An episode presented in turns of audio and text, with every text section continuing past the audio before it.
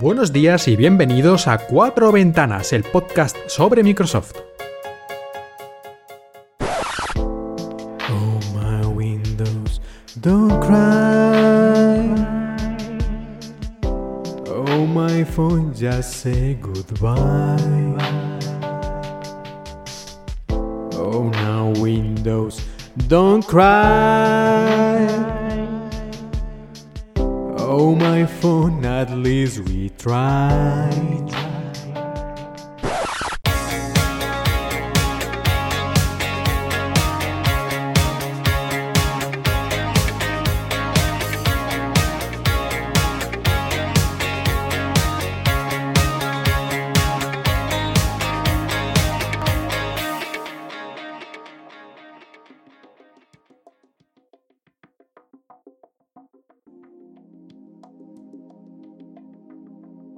Buenos días y bienvenidos a un nuevo episodio de Cuatro Ventanas, tu podcast sobre Microsoft, aquí en Emilcar FM.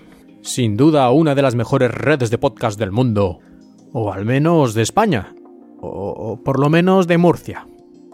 Y vamos directamente a empezar con lo que nos interesa, que es hablar sobre Microsoft. Y en este episodio empezamos con un tema triste, aunque la verdad es que esperado, no es una gran sorpresa lo que ha ocurrido. Pero vamos por partes. ¿eh? Empecemos con una pequeña noticia que decía hace unas semanas que Bill Gates se había cambiado el teléfono a un Android. No queda claro qué teléfono tenía antes, pero sería muy raro que fuera un iPhone, dada la historia que tiene Microsoft y especialmente Bill Gates con la firma de la manzana. Así que suponemos que ha pasado de un teléfono con Windows ahora a un teléfono con Android. Y que el cofundador de Microsoft abandone su propia plataforma, la verdad es que indicaba que algo raro estaba pasando, que no nos pilla mucho por sorpresa, porque ya hemos visto el último año o dos años incluso cómo cada vez eh, las ventas de teléfonos con Windows han ido bajando cada vez más y la compañía le ha ido dando cada vez menos, menos empuje, menos fuerza, menos interés en esta parte de la empresa, todo lo que tiene que ver con la parte móvil, especialmente de hardware y de software en el sistema operativo. Aunque por otra parte, ha empujado muchísimo todo lo que es el software móvil, pero para las otras plataformas, para iPhone, para iOS y para Android. Pues empezábamos con esto con Bill Gates, el propio, el mismísimo Bill Gates, el número uno, el mandamás, el amo de la barra, el jefe del castillo, abandonando Windows en teléfonos. Y luego nos llegó la noticia de que Microsoft Edge, el navegador que tiene Windows 10, iba a llegar tanto a iOS, a los iPhone, como a los teléfonos Android. Así que el navegador joya de la corona de Microsoft ahora tiene versiones, bueno, ya, de hecho ya los tiene, creo que están en versión preliminar, en versión beta de prueba, pero bueno, ya están más o menos disponibles tanto para iOS como para Android el navegador Edge. Lógicamente la versión de tanto de en una plataforma como en otra utilizan el motor, el motor de renderizado web propio de cada plataforma, porque es la forma más fácil de hacerlo y seguramente más fiable. Y de hecho en iOS es la única forma de tener un navegador que no sea el Safari.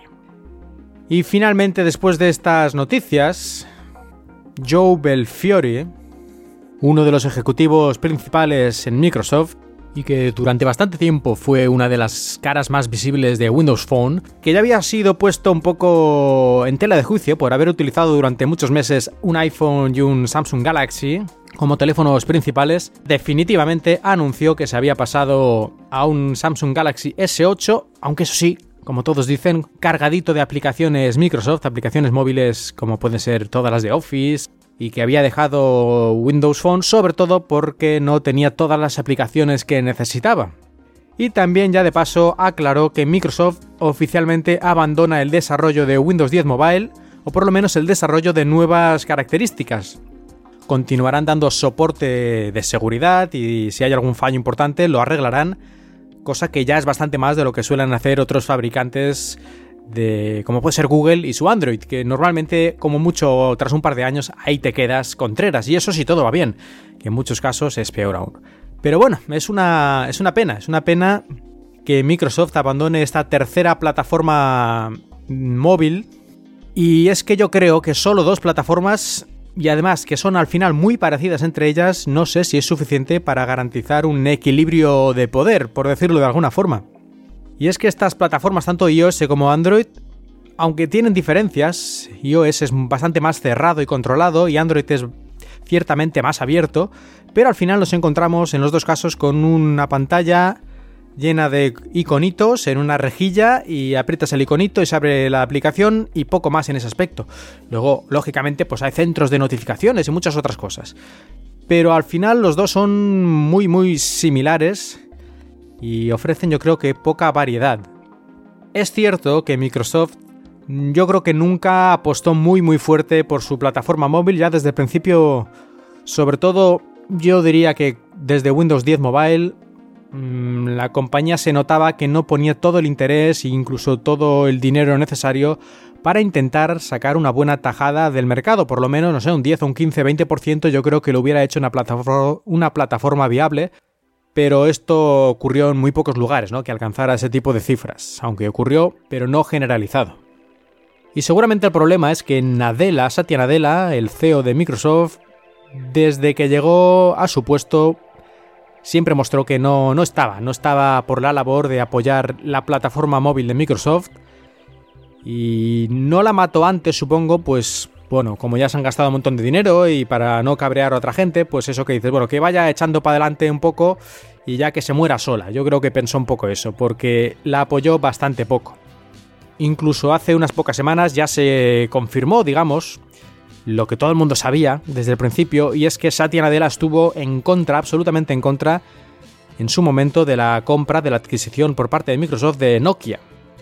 Y es que Nadella no veía qué pintaba Microsoft haciendo móviles y centrándose en el hardware de telefonía móvil cuando ya estaban otras plataformas bastante integradas en el mercado y Microsoft al fin y al cabo es una empresa de software, aunque también fabrique hardware en los casos en los que se puede considerar o consideran ellos que es eh, realmente necesario. El caso es que hasta aquí ha llegado Windows 10 Mobile, Windows Phone, y a pesar de todos estos problemas, dificultades que hemos sufrido los usuarios, yo todavía utilizo mi Lumia, aunque ya estoy buscando, como creo que he dicho varias veces en Twitter, un sustituto, entre otras cosas porque el teléfono ya tiene prácticamente tres años y está un poco cascado, así que había que cambiarlo de una manera o de otra y como no hay alternativa y Windows 10 Mobile ya se da por muerto, pues tendrá que pasarme, tendré que pasarme a un Android. Y de Windows 10 Mobile, de Windows Phone, solo puedo decir una frase y es que fue bonito mientras duró. Y así es, a mí me sigue gustando la idea original y cómo se ha ido desarrollando, aunque lógicamente tendría que haberse desarrollado mucho más rápido y con una inversión mayor de, de talento, de esfuerzo y de interés por parte de Microsoft. Windows Phone, Windows Mobile. Gracias por todo. Muchas gracias corazón por lo que fuiste una vez, por todo el tiempo disfrutado y por tu sinceridad. Me supiste comprender y me llenaste de amor. Por eso siempre te querré, aunque lo nuestro acabó. Pido a Dios que no sufras un tormento y que reine siempre en ti la felicidad. Pero entonces, ¿qué ocurre con el unicornio? Con el hipotético, con el legendario Surface Phone. Pues como siempre hemos dicho aquí, nunca ha sido oficialmente confirmado ni se ha dicho nunca nada de que realmente exista este dispositivo, aunque se daba por hecho, pero a base de rumores. Y nunca ha existido la certeza de que fuera finalmente a salir al mercado, aunque realmente estén trabajando en él. Y con la muerte de Windows 10 Mobile, pues parece que ya sea imposible, ¿no? Que Microsoft saque por lo menos a medio plazo un dispositivo móvil nuevo. Bueno, es probable que sea así, pero tampoco es seguro. Ya que Microsoft desde hace un tiempo parece que está trabajando en una cosa llamado Andrómeda, nombre en clave, y que consistiría en, por decirlo de alguna forma, hacer que Windows sea mucho más modular. Las diferentes partes de Windows puedan separarse, unirse, juntarse, dependiendo de las necesidades de cada dispositivo de hardware, pero manteniendo un núcleo realmente único. Hasta ahora se había intentado siempre con el One Core y cada vez se aproximaba más Windows a compartir muchas cosas, las diferentes versiones como Windows 10 Mobile o Windows 10 de escritorio compartían muchas partes del código, especialmente del núcleo, pero ahora ya prácticamente parece que Microsoft lo va a conseguir completamente, es decir, no habrá ninguna diferencia entre un dispositivo móvil utilizando Windows, una tableta y uno de sobremesa. De momento las tabletas y los sobremesa, los portátiles, ahora Windows 10 es exactamente el mismo, pero hasta ahora los dispositivos móviles eran una versión que compartía partes pero era diferente. Microsoft parece ser, y esto también es un rumor, quiere que esto en el futuro ya no sea así, sino que solo haya una versión de Windows y que según el dispositivo en el que lo vayamos a utilizar, se incluyan unas partes de Windows u otras para adaptarlo a lo que se necesite. Y de esta forma Windows podría funcionar desde un dispositivo de Internet de las Cosas hasta un servidor, siendo el mismo Windows, solo que con unas partes quitadas o puestas como una especie de puzzle, pero al final todo funcionando con el mismo código. Y teniendo en cuenta los esfuerzos que ha hecho últimamente Microsoft para que Windows corra incluso sobre procesadores ARM, ARM, todo esto cada vez tiene más sentido. Que pueda haber un dispositivo móvil en un futuro no demasiado lejano que incluya una versión completa de Windows, pero adaptada con este proyecto Andrómeda a sus funciones y a sus capacidades. Sería la cuarta vez que Microsoft resucita o hace un reboot de su sistema operativo móvil en los últimos años y esto la verdad es que suena bastante mal, pero si realmente es el mismo Windows que en los dispositivos de sobremesa, básicamente con las mismas funciones y la misma compatibilidad, pues no estaremos realmente ante una nueva plataforma móvil, sino a Windows en un nuevo formato de hardware, por lo cual yo creo que la cosa sería mucho menos complicada. Y además, eh, si realmente existe y se lanza el Surface Phone, como también se ha dicho varias veces y últimamente se ha vuelto a repetir, lo más probable es que no sea un teléfono tal como los conocemos ahora, sino otra cosa, algún tipo de, tableta con, no lo sé, con funcionalidades de comunicación, pero que no sea exactamente un teléfono, no lo sabemos y bueno, ahí está, ahí está la gracia, ¿no? Que nos sorprenda Microsoft con algo nuevo, con el futuro, como ha hecho en los últimos años varias veces, eh, que nos ha mostrado una nueva idea, una nueva forma de hacer las cosas y que luego otras compañías han empezado a seguir. Esta nueva Microsoft es así. Como siempre, lo único que podemos hacer ahora es esperar y ver lo que nos depara el futuro de Microsoft y su estrategia móvil, que de momento está enfocada sobre todo en los otros sistemas operativos, en iOS y en Android, lanzando ahí multitud de aplicaciones, incluso como hemos dicho hace un momento, su navegador Edge, pero quién sabe, si esto podría cambiar en el futuro. Y no solo nos ha dicho adiós Windows 10 Mobile últimamente, sino también otra de las partes de los servicios que ofrece Microsoft. Y en este caso estamos hablando de Groove Music Pass. Groove, que es la plataforma de música de Microsoft que creó no hace tanto tiempo, la verdad. Pues dice adiós. Nos dice adiós. Y es que la propia aplicación ya nos ofrece pasar nuestra música y nuestras listas de audición a Spotify, una de las principales, si no la principal plataforma de streaming de música que hay en estos momentos. Y por lo tanto, todos los que tengáis contratado el servicio de Groove Music Pass, no os preocupéis porque vais a pasar de una manera aparentemente bastante poco dolorosa a Spotify. Y ahí continuaréis teniendo acceso a prácticamente toda la música que existe. Mm, que quede claro que no desaparece la aplicación Groove, el reproductor de música que está en Windows, en Windows 10, sino que es solo este pase de música en streaming. Y ciertamente yo nunca he entendido muy bien por qué Microsoft se metió en este berenjenal de ofrecer mm, material multimedia y es que no sé tampoco por qué lo hacen la mayoría de las empresas de tecnología, parece que se sienten en cierta manera obligadas a ofrecer estos servicios, a ofrecer música, a vender películas, a, vender música, a vender libros.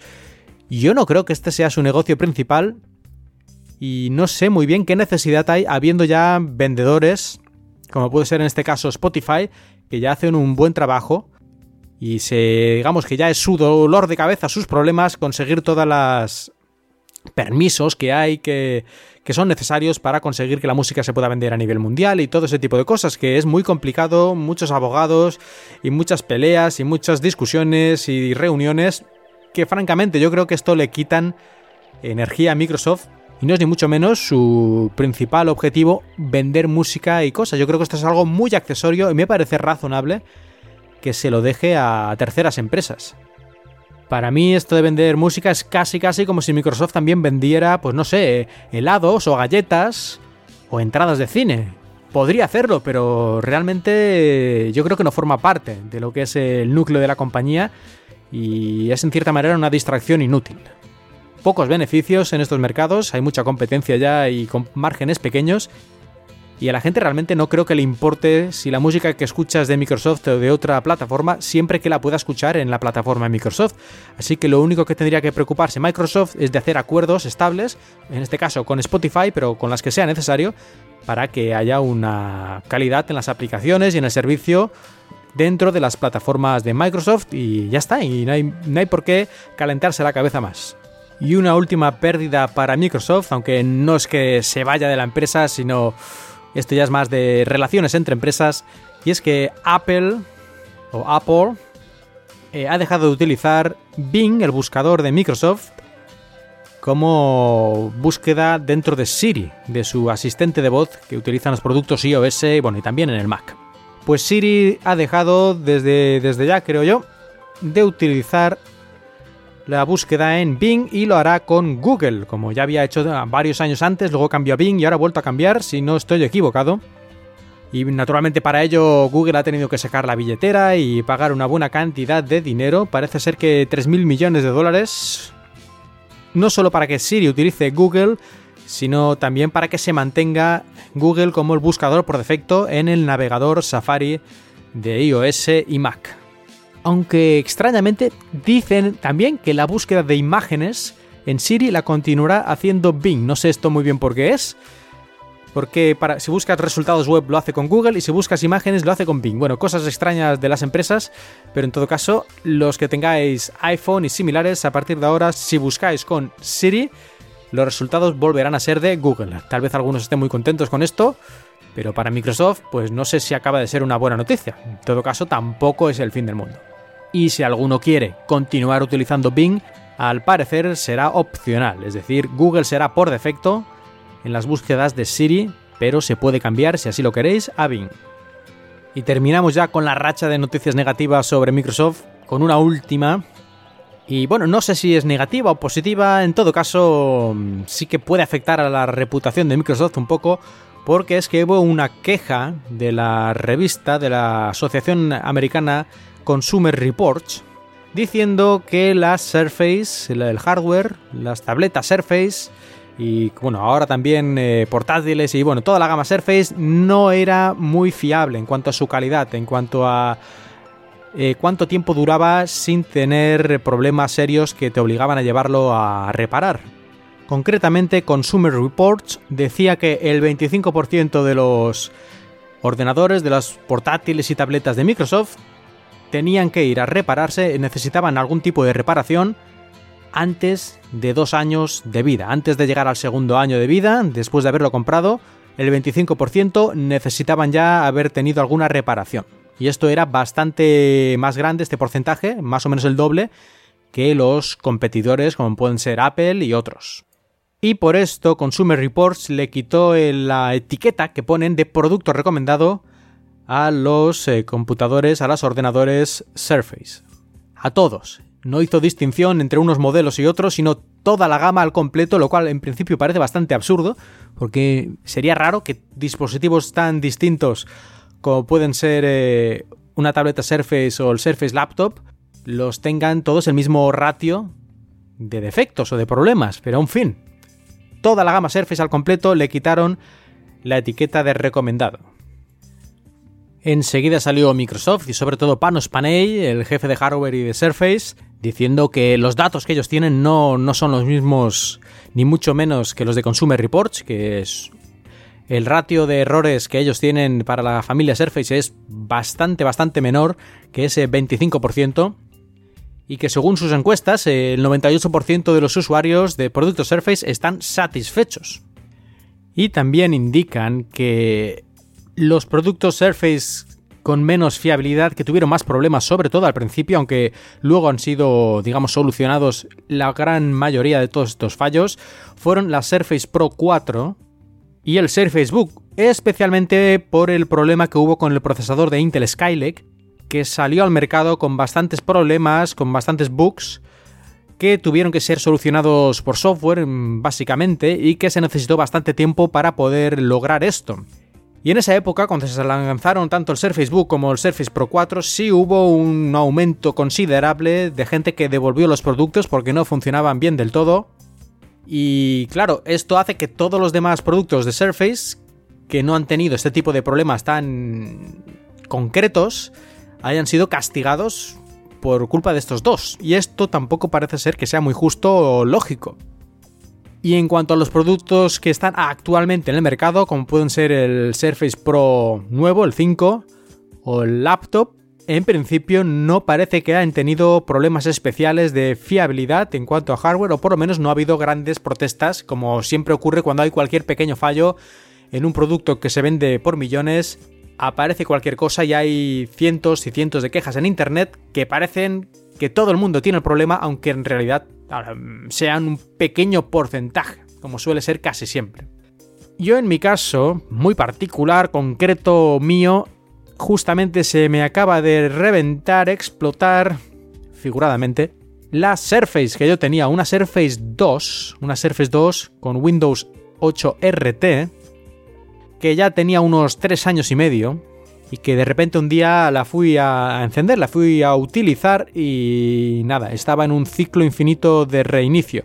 He intentado reinstalar el sistema operativo con una llave USB y en fin, que no, no lo reconoce y parece ser que esto es un fallo que a veces ocurre. He encontrado algunas personas más en internet, es decir, entre los millones y millones y millones de comentarios que hay en internet, pues he encontrado un par de personas que decían que les ocurría algo similar a lo mío y bueno, supongo que algunas más de dos serán, pero vamos, en todo caso, no era algo generalizado, pero me ha tocado. Yo diría que es un fallo de hardware. Yo casi casi arriesgaría a decir que relacionado con, con el almacenamiento, con la memoria SSD, el SSD que tienen dentro la, la Surface 2, aunque esto es una teoría mía, que ha corrompido algunos de los datos básicos de arranque del dispositivo y en fin, yo creo que ya no hay nada que hacer, por lo menos a nivel de usuario.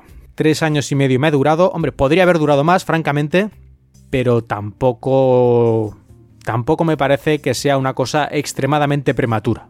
La Surface 2 me ha dado un bastante buen servicio, yo la utilizo mucho en el trabajo, cuando voy a dar las clases, allí tomo notas de la asistencia y si noto que una diapositiva tiene algún fallo o un alumno me hace notar que hay alguna cosa que no está bien del todo, que no se acaba de comprender bien, pues muchas veces en el mismo momento hago los cambios y lo guardo en la tableta y como está todo en, OneDrive, pues eh, ya está, ya no tengo nada más que hacer luego cuando vuelva a casa, ya está solucionado el pequeño problema de que faltaba un acento o que una animación pues en vez de salir eh, en el momento adecuado ha salido demasiado tarde, cosas así. Y más de una vez la Surface 2 me ha salvado el culo cuando me he dado cuenta que en mi llave USB me faltaba pues algún archivo de la presentación o algún vídeo o alguna cosa que era necesario para la clase y lo he podido descargar desde OneDrive inmediatamente y gracias al puerto USB completo de la Surface 2 copiarlo a la llave y luego pasarlo al ordenador del aula y ya está, en un momento solucionado lo que de otra, de otra manera hubiera sido un, un problemón, francamente. Pues más de una vez me ha salvado, así que yo contento con la Surface 2, me ha dado un buen servicio.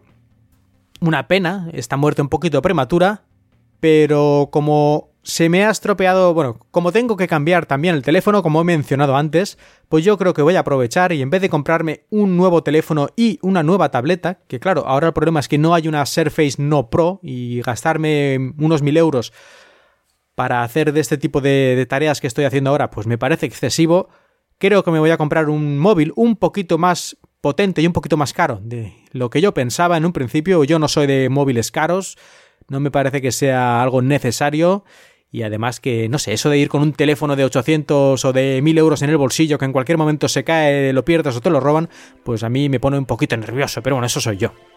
En todo caso, como decía, lo que voy a hacer en vez de comprarme dos dispositivos, creo que me voy a comprar solo un teléfono un poquito más caro, un poquito más potente, con una pantalla un poquito más grande. y a ver si con eso me puedo arreglar y hacer lo mismo que hacía con la Surface durante las clases y utilizar un adaptador de estos de USB on the go para poder copiar si alguna vez es necesario archivos a una llave USB, si se me ha olvidado alguna cosa. Y con eso creo que lo tendré completo. De todas formas, aún me hubiera gustado mm, de haber existido una Surface Mini o algo así más baratito. Yo creo que me hubiera comprado eso.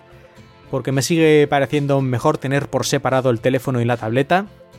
Pero vamos a ver, vamos a ver qué tal va. Lo voy a probar unos cuantos meses en cuanto me compre mi nuevo teléfono. Y si no, pues veré, porque en el mercado hay más tabletas de otros fabricantes aparte de Microsoft. Y veré si hay alguna tableta que me convenza. Incluso es posible que vayan a empezar a salir los dispositivos Windows con ARM, que funcionen con procesadores ARM. Y esto haga que aparezcan nuevos formatos o nuevos estilos de tabletas más pequeñas o más finas con Windows completo, pero funcionando con procesadores ARM. Y vamos ahora a Windows. Y es que la actualización de los creadores de otoño, la False Creators Update, ya ha llegado. Ya la tenéis seguramente todos o la mayoría de vosotros en vuestros, en vuestros ordenadores con Windows 10. Es muy probable, aunque ya sabéis que esto va un poco escalonado, no se les entrega a todos al mismo tiempo, la actualización es sobre todo las importantes, Así que a lo mejor algunos tenéis que esperar unas semanitas hasta que os llegue, no os preocupéis. Pero muchos seguro que ya tenéis esta Fall Creators Update. Yo la he instalado en mi equipo. Mi equipo, por cierto, de 7 años, ya un Dell de 7 años de antigüedad, se ha instalado sin ningún problema. Yo diría incluso que el PC va más ligerito, va más, más suave, aunque esto a lo mejor es imaginación mía, como muchas veces ocurre cuando se actualizan cosas. Pero peor no va, eso seguro. Y por ejemplo, sigue arrancando desde cero. Desde cero, el ordenador completamente apagado y con el fast boot este desconectado para que no haga chanchullos. Pues un arranque desde cero, en 15 segundos estoy en el escritorio. En el escritorio usable, ya puedo empezar a abrir aplicaciones o lo que quiera.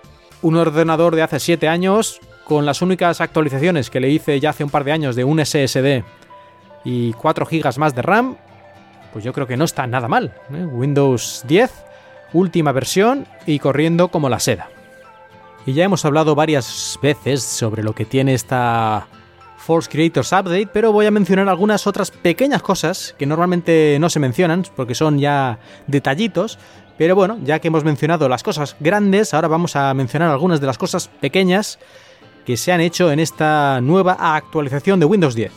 Por ejemplo, ahora Windows eh, tiene más inteligencia, entre comillas, para los programas que estemos utilizando, pero estén minimizados o estén de fondo y en este momento no los estemos usando activamente, los puede, digamos, reducir su actividad para que utilicen menos energía y procesador y memoria y así el sistema vaya mejor. Ahora también en esta actualización se ha incluido en la aplicación de fotos el Story Remix, que nos permite crear pequeños vídeos juntando vídeos o fotos las que tengamos en nuestra librería, en nuestra biblioteca de fotos y hacer unos pequeños vídeos bastante interesantes. Parecía al principio que sería esto muy muy simplón y hombre, no, no vamos aquí a hacer ninguna película digna de Steven Spielberg, pero sí que podemos hacer unos pequeños vídeos bastante interesantes. ¿eh? Hay que echarle un ojo y probar un poco y yo creo que para así cosas pequeñitas está bastante interesante a ver otras pequeñas mejoras en esta actualización. Por ejemplo, ahora podemos recuperar, si nos olvidamos nuestra contraseña de la cuenta Microsoft, la podemos recuperar directamente desde la pantalla de bloqueo sin tener que ir a la web. Cortana, Cortana ahora tiene nuevas capacidades como, a ver, por ejemplo, ahora puede eh, bloquear nuestro PC o incluso apagarlo o reiniciarlo si se lo decimos con comandos de voz. Aunque es posible que esto solo funcione de momento en la versión en inglés de Windows 10. Y para las personas con dificultades en movilidad, ahora Windows 10 Fall Creators Updates incluye de serie la capacidad de controlar nuestro PC con los ojos, utilizando el hardware adecuado como puede ser el que fabrica la empresa Toby. Y para los que no tengáis tantos problemas, también mejoras en la usabilidad con el lápiz o con el pen con el cual ahora podremos hacer scroll, deslizar hacia arriba y hacia abajo las listas y las páginas web, cosa que antes teníamos que hacerlo con el dedo o utilizando el ratón o lo que sea, pues ahora directamente con el pen, también haciendo hacia arriba, hacia abajo, se mueve la página. Y por último, una pequeña cosilla, pero interesante, es que pulsando la tecla Windows y el punto, el botón de punto, se abre un cuadro de diálogo, un cuadro en el que podemos elegir emoticonos para ponerlos en el texto que estemos escribiendo. Hasta ahora había que hacer pequeños trucos, como uno que expliqué hace unos episodios, con el teclado mm, en pantalla y tal, pero ahora ya está de forma nativa y sin hacer cosas raras, pulsando esta tecla Windows con el punto, nos aparecerá el menú y podemos escribir los emoticonos que nos gusten. Y tras hablar del sistema operativo vamos a hablar del hardware, y es que en la feria IFA del 1 de septiembre se presentaron bastantes equipos nuevos, como puede ser el nuevo Lenovo Yoga 920, un portátil de estos que puedes incluso dar la vuelta completamente a la pantalla y utilizarlo como tableta, en modo tienda, o en fin, diversas, diversas formas, y que incluso tiene soporte para, para el lápiz, para el Lenovo Active Pen 2, y el último procesador es procesador Intel de la octava generación, un Core i7 con 4 núcleos. Sin olvidar cosas como el detector de huellas digitales para Windows Hello, la pantalla 4K opcional y todo esto en un peso bastante, bastante aceptable de 1,4 kilos. Lo cual no está mal teniendo en cuenta que la, la, lo cual no está nada mal teniendo en cuenta que la pantalla es de 14 pulgadas, bueno, 13,9 pulgadas, pero vamos, bastante, bastante grande para este tipo de dispositivos. Y Lenovo también presentó otro interesante dispositivo, en este caso una tableta similar a la Surface con su teclado desconectable, que es la Mix 520. También con procesadores de octava generación de 4 núcleos pantalla Full HD de 12,2 pulgadas, 256 GB de almacenamiento, 8 GB de RAM, eh, soporte para el pen de Lenovo y, y esto digno de mención, soporte también opcional una versión con LTE, es decir, con conexión inalámbrica celular, que al parecer va a llegar incluso antes que la versión que prometió Microsoft de su Surface Pro 5, va a llegar al mercado antes. Ser cuando se presentó la Surface Pro 5 aquí en Shanghai, como ya conté con todo pelos y señales en su momento, Microsoft prometió que habría una Surface Pro, una versión con LTE, con esta conexión inalámbrica. Sin embargo, no dijo fechas exactas, quiero recordar que dijo antes de fin de año o algo así, pero ahora, al parecer, sí que se sabe que va a llegar ya a principios de diciembre, aunque no es una fecha completamente oficial, y en todo caso, no importa mucho porque como Microsoft, lo bueno que tiene Windows es que es una plataforma bastante abierta, pues sea lo que sea que pase con esta Surface Pro con LTE, hay otras opciones. Y es el caso de este Mix 520 de Lenovo, que además Lenovo es uno de los principales fabricantes de PC y que suele tener bastante buena reputación en cuanto a la calidad y el diseño, aunque siempre puede haber excepciones y cosas que le salen mal, sobre todo si nos vamos a las gamas más bajas. Así que bueno, ya sabéis, si estáis interesados en una Surface Pro, pero queréis algo un poco más barato, que además incluye el teclado, y que tendréis esta versión LTE dentro de unas pocas semanas, pues Lenovo Mix 520, ahí lo podéis apuntar. Y otras compañías también presentaron naturalmente muchos de sus productos, como pueden ser los nuevos ZenBook 13 de Asus y el ZenBook 3 Deluxe, también de Asus, que la verdad es que tienen una pinta bastante interesante. También todos ellos con los nuevos procesadores de octava generación de Intel. Y bueno, si os gustan los portátiles con un formato más tradicional, son dos opciones también a tener en cuenta. Y vamos a la Xbox, la Xbox One X. Y es que ya falta menos para que se lance definitivamente al mercado. El 7 de noviembre es la fecha marcada en el calendario para que salga y podamos comprar en cualquier tienda la Xbox One X.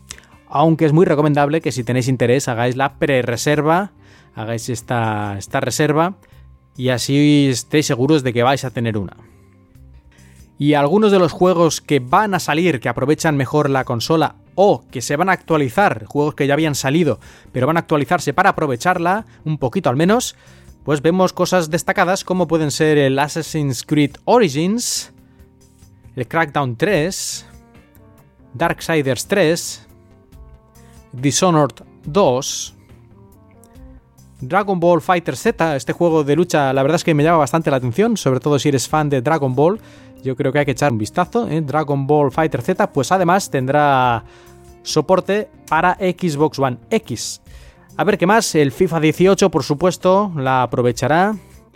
Elite Dangerous, el Fallout 4, el Fallout 4 también ah, se actualizará para aprovechar algunas cosas de la Xbox One X.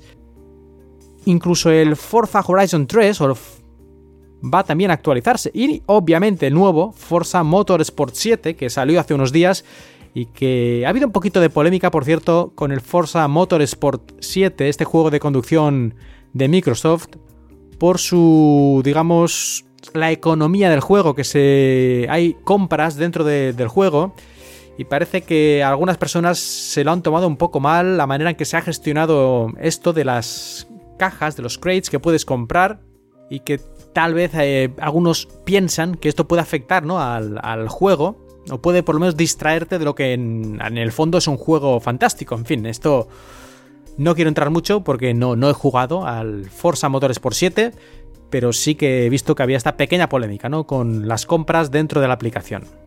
Aparte de eso, parece ser un juego muy bien hecho. También se actualizarán juegos como el Gears of War 4, el Halo 5, en fin, muchísimos más. Hay una lista completa que, que os puedo poner en las notas del programa. Pero parece que la Xbox One X ya desde el principio va a tener bastante apoyo de los juegos, digamos, antiguos, pero también de los nuevos que van a salir pensados ya para ella. Y en relación a esto, tenemos estos días nos ha llegado una actualización del software de Xbox One, tanto de la One normal y la S, como cuando salga ya lo tendrá incluido la Xbox One X, del interface de usuario y de otras capacidades del sistema operativo Windows 10 de la Xbox One. Y es posible que si tenéis una ya se haya actualizado y habréis notado que ahora se pueden añadir accesos rápidos al menú de inicio de manera más sencilla y podemos acceder mucho más rápidamente a los amigos o información sobre el Gold y tal. En fin, una navegación más ágil en general. Soporte, se ha añadido soporte a la Xbox para cámaras USB. Esto ya es el último clavo definitivo al Kinect, por si alguien tenía cualquier duda al respecto. Y nuevos temas visuales. Ahora tenemos un tema oscuro, es decir, la pantalla, los menús y tal se pueden poner para que sean todos oscuros si nos molesta la luz o nos gusta más que sea en general un aspecto más oscuro y también uno de luz pero más ligero y otro de alto contraste para las personas supongo que tengan algún tipo de problema visual.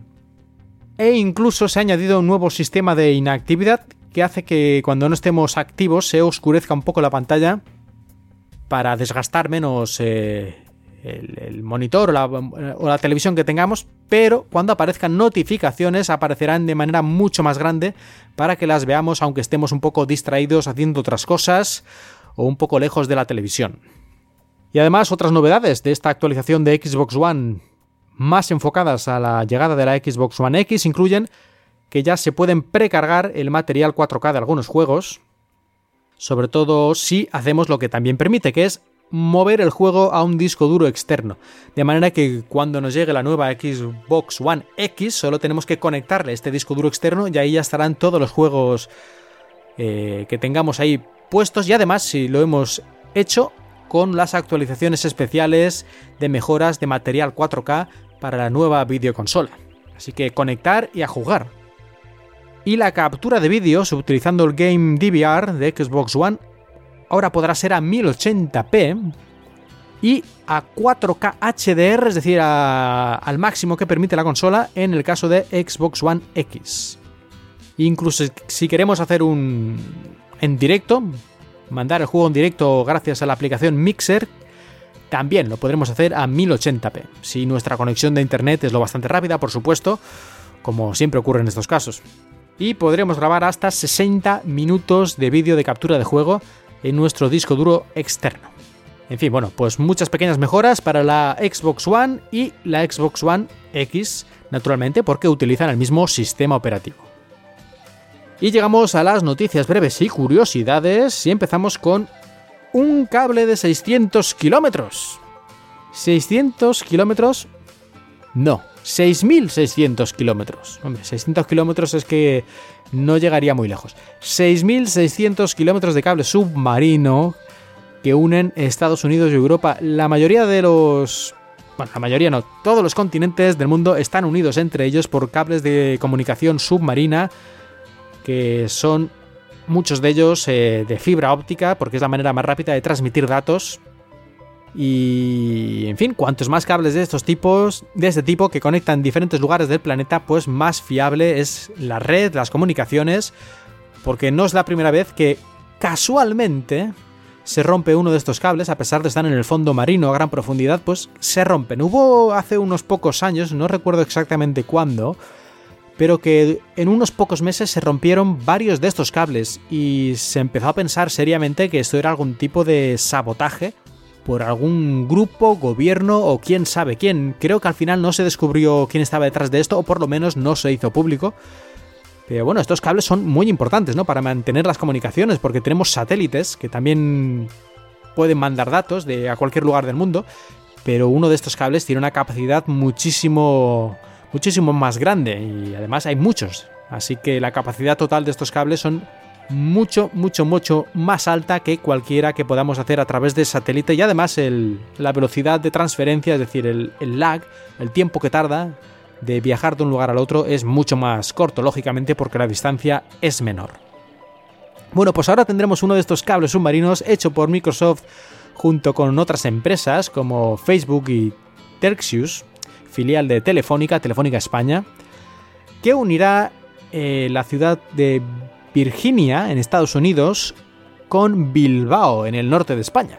Hombre, para el usuario final no creo que esto tenga un gran impacto, una gran diferencia, aunque incluso aunque estés en Bilbao no creo que tus conexiones con Estados Unidos sean mucho más rápidas si juegas online, pero bueno, no sé, a lo mejor sí, ¿eh? Esto lógicamente de alguna manera se tiene que notar pero um, yo dudo que se note lo suficiente a nivel de usuario como para que lo veamos. En todo caso, muy interesante que Microsoft apueste por tener estos cables y por mejorar las comunicaciones entre los dos continentes. Un cable que transmitirá información en principio a 160 terabytes por segundo que según dicen las noticias son aproximadamente 100 millones de vídeos de alta definición, no sabemos si a 1080 o a 4K, pero bueno, no importa, 100 millones de vídeos simultáneamente se podrían hacer en streaming entre los dos continentes solo en este cable. La siguiente noticia breve tiene que ver con Cortana, el asistente de voz de Microsoft, y con Alexa de Amazon. Y espero que nadie esté escuchando en los altavoces y tenga conectado su Amazon Echo, porque al decir la palabra Alexa seguro que ha empezado a decir ¿qué quiere, qué quiere, qué quiere? Y bueno, al menos no le he dicho Alexa, compra 10 rollos de papel de váter. No lo he dicho, así que no hay problema. Bueno, pues Alexa y Cortana parece que van a ser pareja de hecho, y quién sabe si más en el futuro, porque van a poder interactuar una con la otra y no empecéis a tener imágenes calenturientas en vuestra mente, porque lo que quiere decir esto es que podremos utilizar los servicios que ofrece Cortana en un dispositivo Echo con Alexa y viceversa. Por ejemplo, podremos decirle a Alexa que nos busque las próximas citas que tenemos en nuestro calendario de Outlook y esto lo hará mediante Cortana. Y al revés también, le podremos pedir a Cortana que nos, por ejemplo, yo que sé, eh, ponga música en el salón, que es una de las capacidades que tiene Alexa. Bueno, pues han llegado Microsoft y Amazon a este acuerdo para que las los dos asistentes o las dos asistentes de voz puedan cooperar y utilizar capacidades de la otra. Una cosa muy interesante y yo creo que es la primera vez que ocurre. Ya veremos dónde nos lleva esto, pero a mí en principio me parece que tiene que ser bueno para el consumidor, que utilices la plataforma que utilices, al final puedas eh, utilizar más capacidades. Y vamos a los consejos y recomendaciones. Empezamos con algo muy sencillo en las opciones de Windows. Aquí en la configuración, si vamos a la configuración de Windows 10, vamos a la sección de almacenamiento, pues nos vamos a dar cuenta que tenemos aquí una cosa llamada sensor de almacenamiento, que puede que esté desactivado. Bueno, pues yo recomiendo, si no lo tenéis activado, activarlo y luego ir a la opción que hay un poquito más abajo que pone cambiar el modo de liberar espacio. Y aquí podremos eh, hacer que Windows automáticamente elimine los archivos temporales cuando no se usan por aplicaciones o incluso los archivos que tenemos en la papelera de reciclaje por más de 30 días. Y esto, bueno, esto yo creo que no hay ningún motivo para no activarlo y así si se nos olvida o somos un poco despistados no llenaremos nuestro disco duro con tanta basura, sino que por lo menos de vez en cuando automáticamente se va a ir vaciando la papelera y los archivos temporales. Y ahí si en este momento necesitamos más espacio, ahí tenemos también en esta misma sección de configuración del sensor de almacenamiento tenemos el botón de limpiar ahora, que hará que limpie estos archivos ya en este momento sin esperar a los 30 días. Pues una cosa muy sencillita que muchos seguro que ya conocéis, pero los usuarios de a pie a veces estas opciones no las ven en su vida y ahí se quedan muertas de risa. El siguiente consejo también tiene que ver con una de las aplicaciones que vienen con Windows y es la calculadora, que como ya sabéis muchos seguramente no solo sirve para hacer cálculos, sumas y restas, multiplicaciones y tal, e incluso calculadora científica, sino también calculadora de programador y de cálculo de fechas.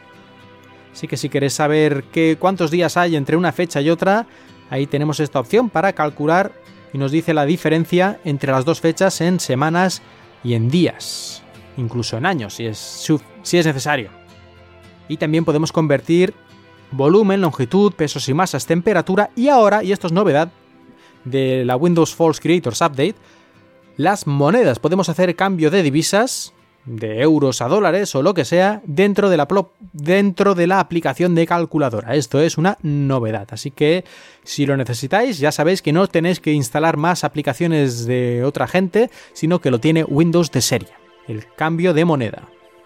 Y el último consejo que os quiero dar está relacionado con la seguridad. Hemos hablado ya varias veces en este podcast sobre la seguridad y en este caso no es sobre una cosa concreta, sino sobre una actitud que yo creo que es bastante positiva y es la de no actualizar a la última versión de los programas de manera automática.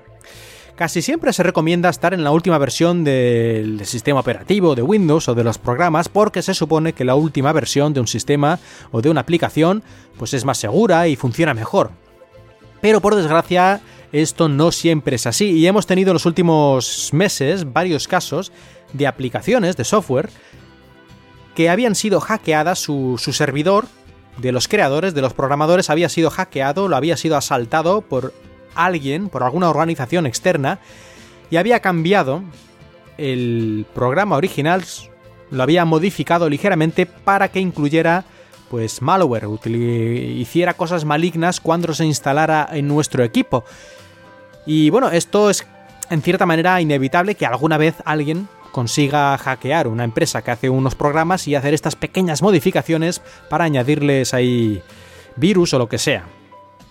Pero aún es peor si, como ocurre en muchos casos, las aplicaciones tienen la actualización automática y por lo tanto, sin que nosotros queramos ni sepamos nada, de repente un día tenemos la versión normal del programa, que sin virus y sin cosas raras, y un día se actualiza a esta versión maligna. Y claro, cuando se den cuenta de que ha ocurrido esto, la empresa, cuando se da cuenta, pues a lo mejor han pasado unos días o incluso unas semanas y millones de personas se han actualizado, cuando muchas veces no hacía falta. Esto ocurrió la última vez que yo recuerdo, ha ocurrido con el CC Cleaner, el Crap Cleaner, como se llamaba originalmente, que es un programa que creo que de hecho he recomendado alguna vez en este podcast, que sirve para limpiar un poco el PC de basurilla, de archivos innecesarios y de cosas que se van quedando por ahí, pues para quitarlas, para eliminarlas y vaciar en nuestro almacenamiento, nuestro SSD, nuestro disco duro de estas eh, bits que nos sobran. Y normalmente funciona bastante bien, pero como he comentado, fue hackeado su servidor y una versión sucia, pirateada de este software se instaló automáticamente en millones de personas. No solo personas que fueron a descargarlo de la página web e instalarlo, porque no lo tenían, sino gente que lo tenía instalado y sin comerlo ni beberlo, de repente se encontraron con que su versión de CC Cleaner, de C Cleaner, perdón, era una versión maligna.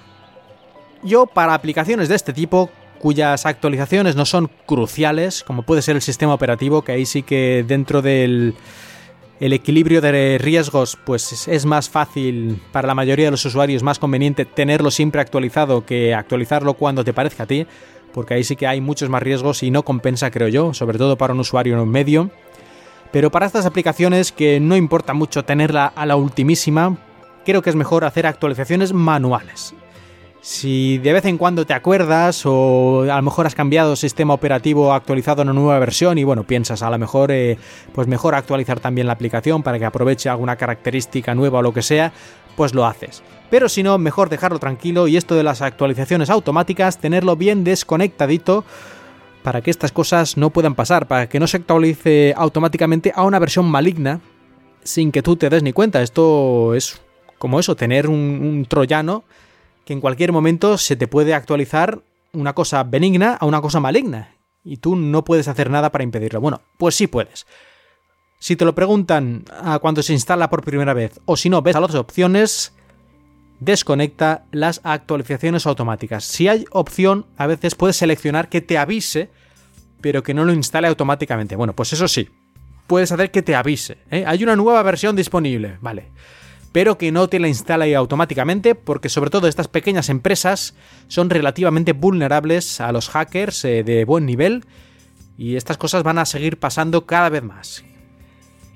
Y ya vamos terminando el programa de hoy de cuatro ventanas aquí en Emilcar FM. Pero me gustaría hacer un pequeño comentario, como hago a veces, sobre un tema relacionado con la tecnología y en este caso es sobre la sorprendente capacidad que tiene la gente para dejar de sorprenderse, justamente.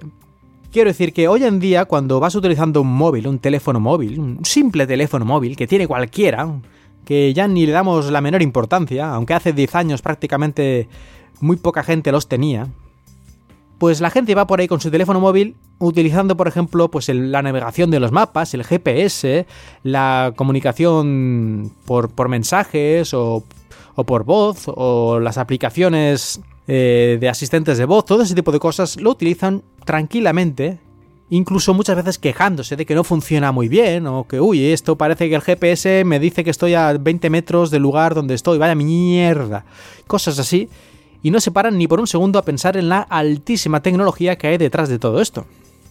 Incluso probablemente esta gente luego se rían de los nerds o de los científicos o de los listos mientras ellos están con su teléfono que, bueno, tiene tecnología brutal, aunque ya digo, estemos completamente acostumbrados. Solo para el GPS, que es una pequeña parte de lo que hace un smartphone hoy en día, hay satélites, ingenios electrónicos en el espacio a unos 26.000 kilómetros de distancia. Creo que son unos 30, unos 30 satélites más o menos pues ahí están estos satélites dando vueltas por el espacio a una distancia que desde el punto de vista humano casi que no sabemos ni lo que es, porque esta distancia es mayor que, ir a cualquier punto de la Tierra, y que estos ingenios, estos satélites, tienen relojes atómicos con una precisión increíble del tiempo, y que además en nuestros, nuestros teléfonos en Tierra también tienen que tener en cuenta cosas como la relatividad, porque estos satélites al estar moviéndose, pues digamos que el espacio-tiempo está ligeramente distorsionado por la velocidad diferente que hay entre ellos y nosotros. En fin, pequeñísimos detalles muy complicados que aquí incluye las matemáticas y la física y, de todo, pero luego tenemos a esta persona quejándose de que el GPS le indica que está a 20 metros, es decir, un satélite es a 20.000 kilómetros utilizando relojes atómicos y teniendo en cuenta las teorías de la relatividad de Einstein, pero oye, pero vaya mierda. ¿Y dónde me lleva todo esto? Bueno, esto al final me lleva a que yo creo que la gente en general de hoy en día y probablemente de toda la historia aprecia poco la tecnología, aprecia poco lo que es el conocimiento, el saber, incluso aunque ellos estén aprovechando de él todos y cada uno de los días de su vida. Mucha gente a veces se critica pues que se utilice incluso dinero público, se haya presupuesto para investigación científica o para investigación espacial, cuando ellos están utilizando todos los días tecnología derivada de esto. Y en fin, yo creo que todo esto parte, este problema parte de la ignorancia Y es que estas cosas no se enseñan en clase. Incluso gente que ha ido a la universidad ignora muchísimas de estas cosas, cómo funcionan. No digo a nivel de ingeniero que esté fabricando estos dispositivos, estos teléfonos o el software o lo que sea, sino a nivel de usuario, incluso al nivel básico, ignoran completamente cómo funciona, sea desde el teléfono hasta su coche. Quiero decir que casi cualquier tecnología no tienen ni la más remota idea de cómo funciona. Desde su punto de vista es virtualmente mágico. Pero al mismo tiempo tampoco tienen un respeto por esta poder mágico, como podría pasar en los tiempos antiguos, ¿no? Que a lo mejor la gente no entendía muchas cosas, pero hasta cierto punto podía comprender que algunas cosas eran maravillosas y fantásticas y mágicas y poderosas. Pero ahora ni siquiera eso mantenemos el sentido de la maravilla se ha perdido completamente. Tal sea que la tecnología avanza tan rápido que es imposible ya estar sorprendido, porque estaríamos sorprendidos todo el mundo si realmente nos paramos y pensamos en las mejoras que hay tecnológicas cada año, pues eh, podríamos estar todo el rato con la boca abierta, pero es más fácil decir ya lo contrario, es decir, ya no me sorprende nada, ya que mañana los teléfonos eh, ya me hablan como si fueran una persona. Ah, pues ¿por qué no? Si esto ya es lógico, ¿no? Si esto, ¿por qué no va a ser así? Que nuestro coche se teletransporta y aparece instantáneamente al lugar donde queremos ir. Pues a lo mejor la primera semana, uy, qué cosa más rara, pero al pasar dos semanas, pues uff, que vaya mierda que ha tardado un segundo en teletransportarse en vez de medio, y así con todo. Yo creo que es un mecanismo de defensa que hemos creado los humanos, esto de perder la capacidad de sorprendernos para intentar ajustarnos a este mundo, que cada vez va más rápido y cada vez la tecnología se apoya más en la tecnología que ha sido creada antes y por lo, y por lo tanto es un crecimiento exponencial que no sabemos dónde nos va a llegar. Bueno, algunos teóricos dicen que esto nos va a llevar a lo que es la singularidad tecnológica, donde el ser humano dejará de tener importancia y bla bla bla bla bla, Skynet, bla bla bla bla bla, destrucción total, bla bla bla bla bla, las máquinas gobiernan el mundo. Y Elon Musk y otros pensadores y científicos han estado últimamente, de hecho, hablando sobre la inteligencia artificial y sus peligros. Y yo ya avisé de ello cuando Skype dijo Nadella hace un par de años que podía traducir en tiempo real conversaciones, pero que ellos no estaban muy seguros de cómo lo hacía. Bueno, pues es un primer paso para el fin. Es broma. Pero sí, estoy de acuerdo con Elon Musk en el que hay, que tener en cuenta con el avance de la tecnología y muy concretamente con el de la inteligencia artificial, porque cualquier otro avance que no sea inteligente, pues lo controlamos los humanos, que podemos hacer cosas malignas con estos avances. Pero cuando hay una otra inteligencia, esto es un cambio total de paradigma y en ese caso ya no es una cosa que depende de los humanos, sino que nosotros dependemos de eso, lo que decida esa inteligencia artificial hacer con nosotros. Como siempre, vuelvo a recomendar la serie de televisión Person of Interest, el que no la haya visto, que trata un poquito estos temas de manera así con acción y tal, pero es una serie muy recomendable. Como siempre, empiezo hablando de una cosa, termino hablando de otra, y es lo que pasa cuando no tienes guion. Pero espero que no se os haya hecho muy pesado esta diatriba, como siempre digo. Y vamos ahora sí, terminando el programa de Cuatro Ventanas, sin olvidar anunciar algunos de los podcasts eh, nuevos que hay en Emilcar FM. Y es que el señor Emilcar no descansa y siempre está reclutando a los mejores talentos que encuentra, como si fuera esto el equipo A. Y en este caso tenemos el nuevo podcast sobre movilidad eléctrica, sobre coches eléctricos sobre todo, que es Plug and Drive. Plug and Drive, presentado por Paco Culebras. Con Paco Culebras yo creo que junto a él y Javier Calaveras, que presenta Gran Angular también en Emilcar FM, yo creo que entre culebras y calaveras, Emilcar FM es sin duda la red de podcast más heavy metal del momento. Yo creo que esto, este título no nos lo puede quitar nadie. Emilcar FM, la red de podcast más heavy metal. Plug and Drive es un podcast quincenal sobre vehículos eléctricos en el que se habla de manera bastante sencilla y clara para la gente que no sabe todavía mucho de estos temas sobre el uso, el funcionamiento y las características, en fin, todo lo que podemos hacer y todos los problemas o todas las posibles soluciones que hay respecto al vehículo eléctrico. Y también, como no podía ser de otra manera, pues habrá opiniones, eh, análisis, incluso tal vez eh, debates o entrevistas, para que lo sepamos todo lo que hay en el mundo de la movilidad eléctrica y este futuro de la automoción. Plug and Drive, no olvidéis eh, echarle una oída, por lo menos a un par de capítulos, yo creo que a poco que os gusten estos temas, que además cada vez se va a hablar más y más de los coches eléctricos, porque parece ser que es el futuro en este campo, pues ahí ya estaréis al tanto de todo. Plug and Drive. En español, plug y drive. Bueno, nos queda hablar un poquito de las reseñas. He recibido varias reseñas en, los últimos, en las últimas semanas y me gustaría comentar algunas. Normalmente no suelo comentar las reseñas, pero yo creo que tal vez sea buena idea. Así que, que vamos a ver, no todas, porque sería un poquito difícil y además seguro que alguna se me ha saltado por ahí y se me ha perdido, no os ofendáis si no os menciono directamente, yo agradezco todas y cada una de las reseñas y por favor, siempre que podáis ponedme más reseñas con 5 estrellas, ¿eh? porque hay gente que me pone 4 estrellas o 3 estrellas y eso sí, si queréis quejaros o pedirme cosas, lo podéis hacer en vuestro comentario, pero estrellas, si es posible, por favor, os ruego que sean 5. Y aquí tenemos, por ejemplo, a Kevin VG92 de España, que me da, sí, 5 estrellas. Y dice, informativo Microsoft con estilo. No dice si es estilo bueno o malo, supondremos que es bueno. Pero bueno, muchas gracias. ¿eh? Dice, no utilizo nada de Microsoft, soy de Apple, pero me gusta tanto tu otro podcast, y supongo que se refiere aquí a Un paseo por Shanghai, el podcast en el que hablo sobre mis vivencias aquí en China. Pues me gusta tanto tu otro podcast y tu manera de hablar que escucho este también. Pues muchas gracias, amigo Kevin. A ver, ¿quién más? Eh, aquí tenemos a Hugo, Hugo Palma, desde los Estados Unidos de América, aunque él dice que es argentino. Pero lo puso en iTunes de Estados Unidos, no sé si él está allí o no, pero bueno, lo puso en este iTunes. En todo caso, Hugo Palma, que me dice que el último episodio le levantó el ánimo solo con el principio, esos chistes de Eugenio que conté al principio y que en fin, que está encantado no solo con cuatro ventanas, sino también con el spin-off paseando por Shanghai, dice él, bueno, un paseo por Shanghai. Y otro que dice ser usuario de Mac, en fin, esto es increíble, hasta los usuarios de Mac están convencidos por cuatro ventanas, tu podcast sobre Microsoft.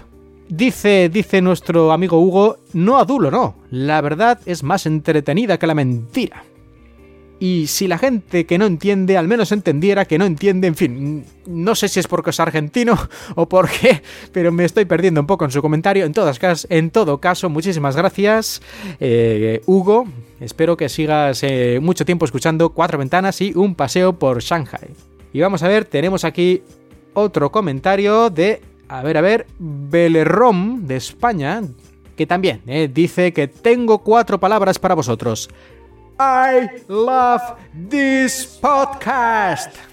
Muy bien, muchas gracias, Belerom. Y a ver el siguiente que tenemos por aquí, Coxmoth, que nos dice, aunque solo con cuatro estrellas, Cosmox, por favor, ¿qué nos estás haciendo? Pero bien, bueno, mejor cuatro estrellas que tres, que dos y que una, ¿eh? Pero ya he dicho antes que cinco es la perfección. ¿Qué nos dice Cosmox? Dice, del lado oscuro de la fuerza, muy buen podcast y eso que uso Linux para todo. ¿Pero qué pasa aquí? Aquí todos utilizan Mac y todos o, Linux. ¿Pero dónde está la gente con Microsoft que no ponen reseñas o que no me escuchan? Esto, esto es un misterio que hay que resolver de una manera o de otra, por Dios. Ánimo con la periodicidad. Bueno, me lo decís todos y hago lo que puedo. Estoy pensando en hacer algunos pequeños cambios al programa y a lo mejor grabar más a menudo, pero más brevemente. Y no sé, siempre lo estoy dando vueltas y algún día a ver si me animo y lo cambio. Así estaréis un poquito más contentos, creo yo. Pues bueno, con esto termino con estos comentarios de las reseñas. Hay algunas más y en Evox y en otros lugares. Muchas gracias a todos, de verdad, lo digo. Pero gracias aún mucho más especiales, si cabe, a los que me habéis ayudado económicamente. Pequeñas donaciones, pequeñas, ya digo que no me voy a comprar un, un ser Facebook con esto, pero que se agradecen muchísimo las, eh, el dinerito que me mandáis gracias a paypal.me barra markmilian. Y aquí también quiero dar algunas gracias, eh, por ejemplo, a Albert de comunicate.com, que me dice además un comentario ahí en la donación, que muchas gracias por tu podcast, Un paseo por Shanghai. Es decir, este lo manda sobre todo por un paseo por Shanghai, no por cuatro ventanas, pero bueno, ya que estamos dando las gracias y el dinero al fin y al cabo va para mí, pues le doy las gracias desde aquí. Espero, espero que escuche también cuatro ventanas y si no, muy mal, Albert, muy mal. Y a ver, a ver, aquí otro donante que es Juan Manuel, que me manda un dinerito para que me tome un par de cervezas después de dar un paseo por Shanghai. O para que me compre un Mac. Ja, ja, ja. Eso no va a ocurrir hasta que los Macs los regalen. No, ya sabéis que yo no tengo nada en contra de los Macs, pero me gusta mucho más la libertad que produce utilizar productos Windows porque no estoy pendiente del hardware que saque un solo fabricante. Aquí si no me gusta el Surface, me puedo comprar un Lenovo, me puedo comprar un Asus o me puedo comprar un HP o un Dell y sin ningún problema. Así que yo como esto parece que Apple no va a tener nunca este tipo de libertad, porque va a ser un sistema propietario y cerrado para ellos, pues es muy raro que me compre un Mac. Es cuestión de, filosofía básica. No es porque sean malos los Macs, ni muchísimo menos.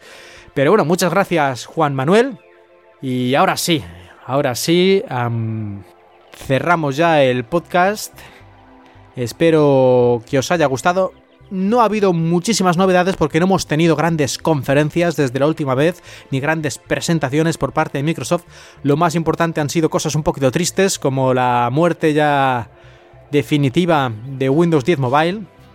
Pero es lo que hay, es lo, que tenemos. Y dentro de un par de semanas parece ser que va a haber otra conferencia de Microsoft en la que estará Panos Panay, creo que era en Londres, ahora no estoy muy seguro, bueno, a finales de mes de octubre y ahí puede que tengamos alguna novedad más. Hay rumores un poco contradictorios al respecto, pero si hay cualquier cosa, bueno, tanto si hay como si no hay gran cosa importante, seguro que hablaremos de ello en el próximo episodio aquí en Emilcar FM. Muchas gracias a todos por escucharme. Yo soy Mark Milian y os he hablado desde Shanghai.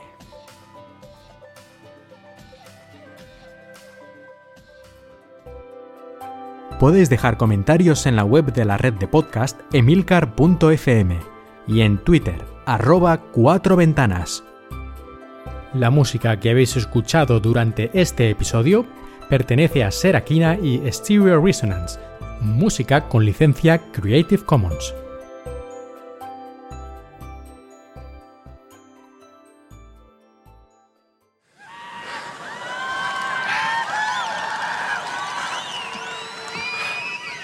I have four words for you. Love this company. Yes!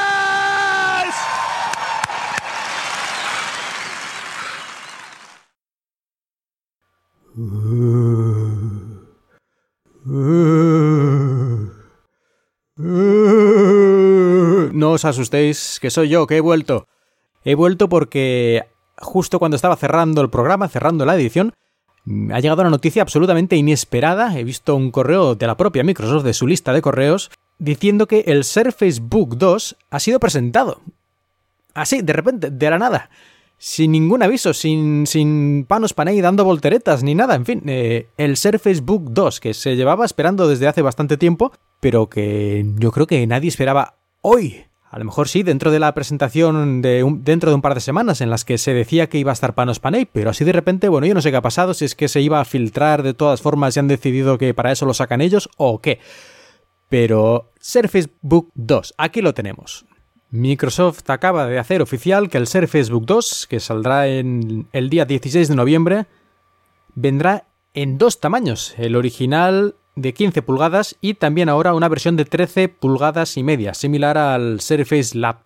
La forma, el diseño exterior es bastante similar al primero y sigue teniendo la característica de poder desconectar la parte de tableta de la parte de teclado, pero lógicamente se ha mejorado la potencia gráfica, ya que ahora llevará tarjetas Nvidia GeForce GTX 1050 en la versión de 13 pulgadas y GTX 1060 en la versión de 15 pulgadas, es decir, las últimas tarjetas gráficas de Nvidia las últimas GPUs.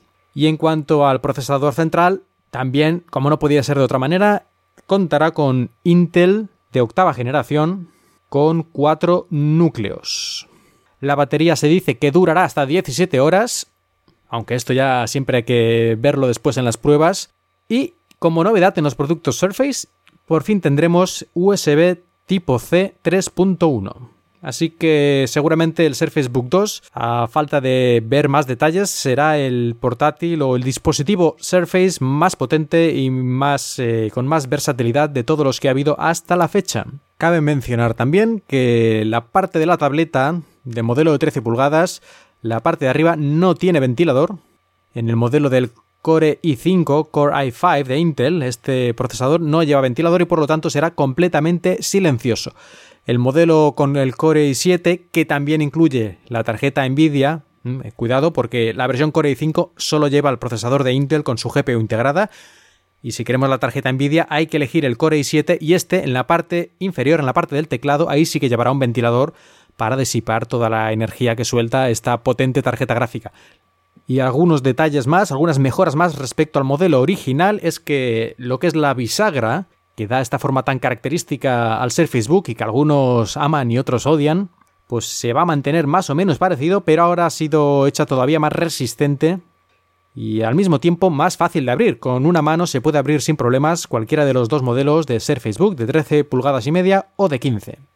El teclado ahora será más parecido al del Surface Laptop y por lo tanto en principio debería ser un poco incluso mejor que el Surface Book original, aunque yo creo que ya tuvo bastantes buenas críticas respecto a este apartado. La pantalla ha mejorado un poquito, parece que tiene más contraste y algunos detalles que ya habíamos visto como soporte para el nuevo Surface Pen y el Surface Deal. Y también se han hecho algunos cambios en los altavoces para que tengan un poquito más de bajos y en general de potencia y de calidad. Y antes he mencionado que la vida de la batería en principio dice Microsoft que son 17 horas, pero también hay que notar que la parte de la tableta, cuando utilizamos solo la parte de la tableta, que en teoría es para un uso esporádico, no es para un uso tan habitual como si fuera una Surface Pro, pues antes se decían que era 3 horas de batería y ahora dice Microsoft que serán 5 horas de uso. ¿eh? Cuando estemos utilizando la tableta separada del teclado, esta podrá funcionar independientemente durante 5 horas. ¿eh? De 3 horas ha pasado a 5. Esto en teoría, ¿eh? ya veremos en el uso real. En cuanto a los precios, de momento tengo aquí los precios en dólares, que ya sabemos que en euros no será exactamente igual, pero para tener una idea, el modelo básico desde 1.500 dólares, modelo de 13 pulgadas, y 2.500 dólares para el modelo de 15 pulgadas, siendo el modelo más caro a tope de, de SSD y todas estas cosas, 3.000 dólares. Y como he dicho al principio, a la venta el 16 de noviembre, aunque se podrán hacer reservas desde el día 9 de ese mismo mes. Y ahora sí, me voy. Adiós.